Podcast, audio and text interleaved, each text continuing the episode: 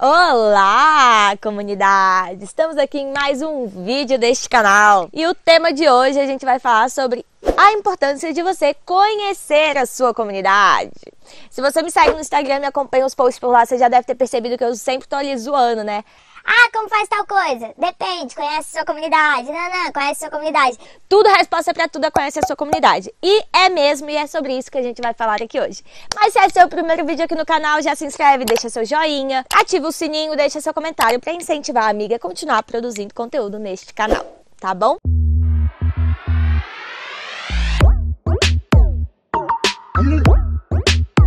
Para provar para vocês a importância de conhecer a sua comunidade antes de tomar qualquer decisão, eu vim trazer alguns cases práticos da minha experiência como gestora de comunidade e por que hoje eu bato tanto na tecla da importância de você conhecer a sua comunidade. Quando eu comecei como gestora de comunidade, quatro anos atrás, lá em um espaço físico, né, no Manifesto Coworking aqui em Brasília, eu não conhecia minha comunidade. Mas o que eu é? Eu sou uma pessoa curiosa, eu sou uma pessoa comunicativa e na época eu, eu era gestora de comunidade com atendimento, recepção. Então eu era responsável por receber a pessoa que está chegando, apresentar apresentar o espaço, entender a intenção dela, apresentar as possibilidades e depois, né, quando ela entrava, eu fazia o cadastro. Mas, enfim, era isso. Eu fazia o cadastro, explicava como, como ensinava, mandava um e-mail de boas-vindas e supostamente acabou. Mas eu, com meu jeitão curiosa, comunicativa, eu sempre estava ali comendo nas beiradas, né, entendendo quem eles eram, já fazendo algumas conexões, já criando algumas ações intencionais, né? Tanto que eu só entendi de fato o que, que era ser gestora de comunidade quando quatro meses depois que o manifesto estava aberto, um residente nosso, né, um cliente nosso, ele veio falar que ele teve que trocar de coworking porque ele fez tanto networking e conseguiu tanto cliente no nosso coworking que ele teve que ir para outro coworking trabalhar, já que ele não conhecia ninguém para poder ficar silencioso e ser produtivo. Eu achei um ótimo ótimo feedback. Minha função ali não era vender plano, era conectar as pessoas, então eu tava fazendo meu trabalho bem feito. Tô brincando. Mas enfim, né? Eu não tinha um processo bem estabelecidinho para conhecer as pessoas. E aí, depois de um ano de como gestora de comunidade, eu instaurei o processo de onboarding, que era o processo de conhecer intencionalmente as pessoas. E aí, tudo mudou na minha vida. Tudo. Todas as ações que eu fiz foram muito mais certeiras. Porque antes eu fazia o quê? Ah, vou fazer aqui um eventinho, um happy hour, porque todo mundo tá aqui pelo network. E aí não ia ninguém, eu ficava frustrada e ainda botava a culpa nos outros. Do tipo, nossa, como assim? Né? Eles estão aqui num coworking, eu tô aqui oferecendo um evento para eles e aí ninguém aparece e tal, ou então vem super poucas pessoas. Eles estão aqui para quê, então, sabe? Ah, Nana. E aí, depois, quando eu instaurei o processo de onboarding, eu descobri que um ponto de conexão entre todos esses meus membros era produtividade. Eles estavam ali porque no café eles não produziam tanto, porque no em casa eles não produziam tanto. E eles procuravam esse espaço, espaço, espaço, espaço neutro de trabalho para poderem ser mais produtivos. Enfim, quando eu descobri isso, produtividade virou um ponto de conexão e aí eu fazia eventos, capacitações, conexões em volta desse tema e dava super certo. Claro que depois eu descobri outros pontos de conexão, né? Mas essa foi minha primeira virada de chave. Um outro case que aconteceu é, foi na virada da pandemia que a gente saiu do offline para o online, né? Porque a gente tinha que atender a nossa comunidade ainda remotamente. E aí, antes de eu decidir o que eu fazer, a primeira coisa que eu fiz foi o quê? Perguntei para minha comunidade como eles estavam, o que, que eles estavam precisando, como estava a rotina deles, o que estava sendo mais difícil. E aí a gente co-criou junto uma solução em que o manifesto poderia atuar para poder ajudar com eles, né? Ao invés de eu criar toda uma estratégia e depois ficar brava porque as pessoas não compareceram. Outro case um pouco mais recente foi quando me procuraram, uma empresa muito grande que já tem bastante tempo no mercado, me procurou para uma consultoria e aí eles estavam já com toda uma estratégia de criação de comunidade feita, só queriam meio que validar. E aí a primeira pergunta que eu fiz foi: quem é o cliente de vocês, né? Quem é essa pessoa que já comprou de vocês e tal, nananã? Qual é a faixa etária, de onde eles são, quais são as dores deles, o que que conectaria eles? Porque o que eles tinham feito de comunidade era uma coisa tipo, ah, pegamos umas coisas que já existia, colocamos lá e vamos convidar as pessoas por e-mail. Mas eles não tinham construído a relação com a comunidade, eles nem sabiam que era comunidade, mesmo tendo mais sete anos de empresa. Eu falei, olha, não, vamos encerrar por aqui, conhece o funcionário de vocês, vocês têm tais e tais e tais alternativas, funcionários não, né? Desculpa, os clientes. E depois a gente volta a conversar, porque senão a gente, né? Eles não queriam que eu fizesse esse processo de diagnosticar, conhecer e tudo mais. Então, que eles fizessem e depois a gente voltava a conversar, porque se a gente não conhece a comunidade, tudo que a gente fosse criar ali seria água, né? Mas hoje eu tenho na minha, na minha etapa de consultoria e mentoria, o diagnóstico. Então, geralmente eu conheço a comunidade, independente do que eles me trazem, né? Mas quando a empresa, a pessoa já conhece mais, é muito mais fácil. E um caso mais recente aconteceu essa semana lá no Enxame, a nossa comunidade, que agora a gente tem nosso espaço seguro. Então, aqui já fica o convite, se você ainda não tá lá, esteja, tá rolando uns papos muito legais. A gente já vai ter encontro amanhã, quarta-feira, da comunidade, né? Porque até avisando aqui, gente, que eu acho que eu não comuniquei, é, a gente estava tendo aulas às quartas-feiras aqui no YouTube, né? Essas aulas pararam de acontecer acontecer ao vivo, né? Elas vão dar espaço para os rituais das comunidades, tanto a comunidade de criadores de comunidades, que são para ex-alunos da jornada, como criar comunidade, que já já começa. Então, se você tem interesse em participar da jornada também, vou deixar o linkzinho aqui na Bill, para vocês poderem já se inscrever no mini curso Desvendando Comunidades, que vai acontecer semana que vem, que vai ser muito bom. E, mas enfim, as aulas de quarta saíram para dar espaço para os rituais da comunidade. Então amanhã, quarta-feira à noite, a gente vai ter o primeiro encontro no Zoom, interativo, conectivo, uma roda de conversa, uma mesa de bar para a galera que tá lá na comunidade. Então já fica o convite para vocês entrarem também.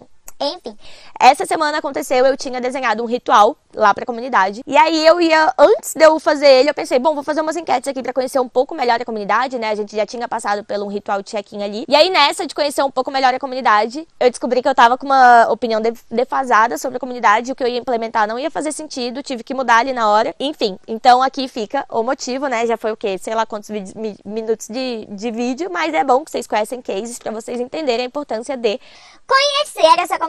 Ok, eu já entendi a importância como eu conheço. Se sua comunidade é física, eu sempre, sempre, sempre, sempre vou te vou te falar, né, dependendo de quão grande a sua comunidade é, para você priorizar o olho no olho, né? Os meus encontros eram sim no olho no olho. Eu mandava um e-mail antecipado me apresentando, falando quem eu era, qual era a gestora de comunidade, qual era a minha função e pedindo para marcar uma horinha de reunião com essas pessoas e explicando o motivo. Quando eu instaurei esse método, como era presencial, eu chegava na pessoa e falava: "Ei, bora conversar e tal, nanã, você tem cinco minutinhos. Aí todo mundo ficava, tô devendo? E aí é isso, comunidade é tudo teste, você precisa entender como as pessoas vão reagir. Eu mudei, fui pro e-mail, me apresentava pro e-mail, explicava a minha função, explicava a minha intenção com a conversa e mandava no Calendly. Já fica aqui a dica de uma ferramenta ótima que manda a sua agenda, né? Eu disponibilizava alguns horários lá. As pessoas preenchiam, ia pro meu Google Agenda já, ia pro Google Agenda da pessoa e a pessoa tinha 40 minutinhos fechado para mim. E aí eu priorizava essa conversa online, ou presencial mesmo, olho no olho, porque eu ia entendendo. E aí eu tinha os cinco perguntas guias. É, com quem que você trabalha, porque era uma comunidade que girava em torno de trabalho. Por que você procurou um coworking? Por que você escolheu pelo manifesto? Quais são os seus hobbies? Como você acha que o manifesto pode te ajudar além do espaço de trabalho? Mas aí eu ia adaptando de acordo com as respostas das pessoas, né? Você precisa estar com escutativa, observando, trabalhando e intencionando a conversa para onde você precisa ir para poder conhecer melhor aquela pessoa. Porque qual era a minha intenção de conhecer? Saber como eu poderia servir a pessoa, no que, que o manifesto agradava, se ela já conhecia tudo o que acontecia no manifesto para poder usar todos os benefícios da comunidade e entender pontos de conexão com outras pessoas da comunidade para poder conectá-las ou entender como eu poderia servi-las, se ela estava precisando de uma capacitação, se ela estava precisando de alguma conexão, enfim. E aí, então, no presencial eu vou sempre indicar o olho no olho. Mas Isa, minha comunidade é muito grande, Isa, eu não tenho muito tempo para isso. Temos ainda a opção do formulário. O formulário sempre vai ser uma opção, sendo online ou offline. É, às vezes, nessa época que eu fiz essa reconexão com a comunidade na época da pandemia, eu dei as duas duas opções. Ou preencha esse formulário aqui, ou marca aqui uma hora comigo. Algumas pessoas marcaram uma hora comigo, algumas pessoas preencheram o formulário e foi ótimo. Eu tive esses dois tipos de resposta e super me ajudou. Então, o formulário você pode fazer pelo próprio Google Forms do Google,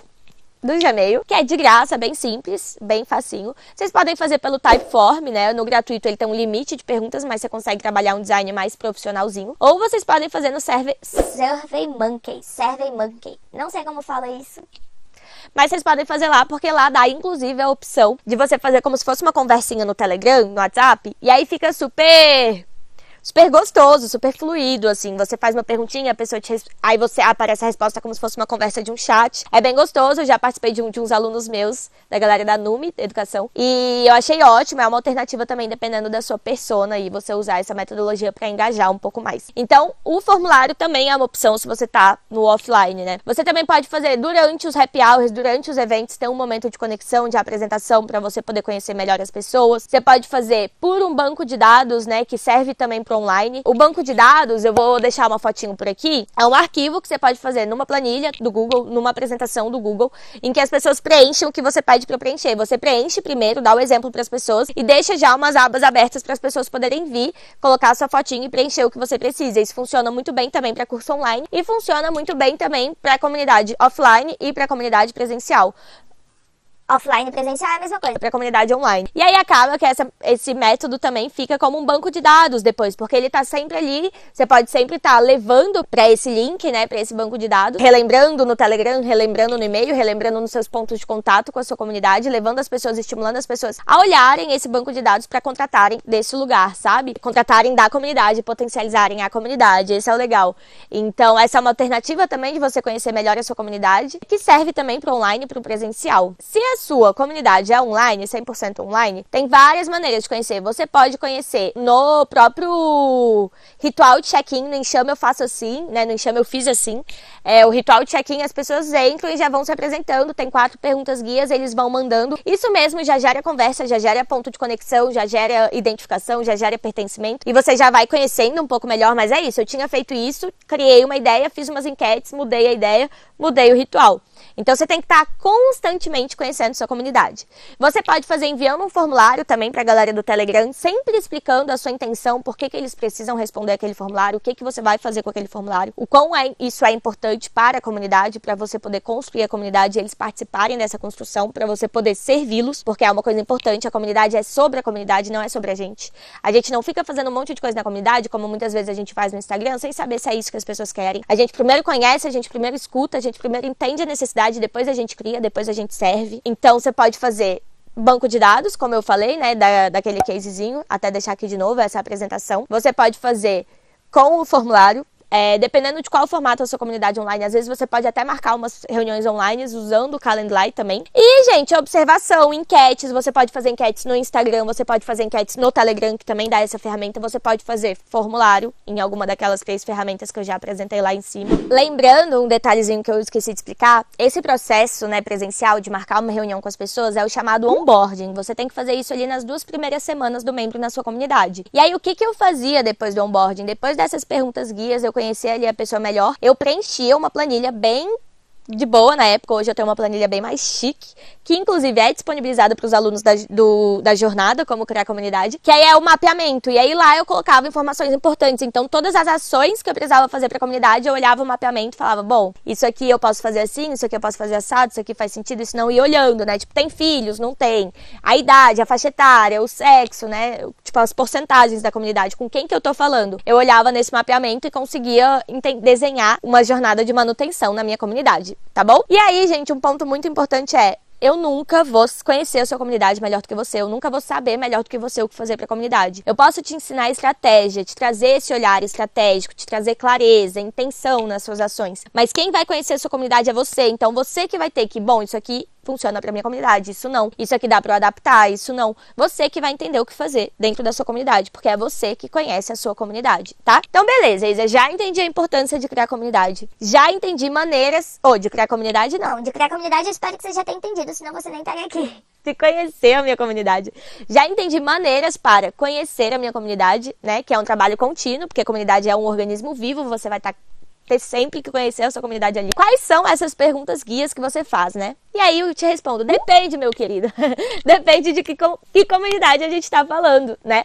No manifesto Cara uma Comunidade para Trabalho, eu fazia perguntas relacionadas a trabalho. O que você faz? O que você faz quando não está trabalhando? O que, que te ajudaria com o seu trabalho? Por que você escolheu essa comunidade? No que que ela pode te ajudar além de um espaço de trabalho, né? Agora que você conhece o que a gente faz, os nossos benefícios, quem eu sou e qual é a minha função aqui. É, então, esse era o tipo de pergunta. No Enxame, eu já fiz outra, eu já coloquei curiosidades, porque eu queria saber de onde as pessoas eram, quem eram essas pessoas pessoas e algumas curiosidades para poder conectar ali. Por que, que eles tinham, isso foi uma pergunta que eu sempre faço, independente da comunidade, por que, que essa pessoa entrou na comunidade? Você precisa entender as expectativas deles, né? Então, por que você entrou no enxame? E aí, né, tipo, na, numa outra comunidade que eu fiz, eu perguntei qual é o seu propósito de vida, qual é o seu propósito com a comunidade. E aí vai depender, né? Tipo, ah, por que, que você você já fez o intercâmbio ou não de uma consultoria da Tarsila que eu fiz. Vai depender de qual é a sua comunidade. O que que você precisa saber para poder servir melhor essa pessoa. O que você precisa saber e o resto da comunidade precisa saber para poder conectar as pessoas, gerar identificação, o que que geraria uma conversa, vai depender. Escolhe ali umas três, quatro perguntas guias intencionais que vão te trazer resposta, que vão te trazer clareza e faz né? Você vai estar tá sempre mudando. Viu uma resposta? Pô, eu podia ter perguntado isso. Então, é um movimento constante, né? Construção de comunidade é um organismo vivo mesmo e ele muda a cada resposta, a cada interação, a cada nova pessoa que está ali.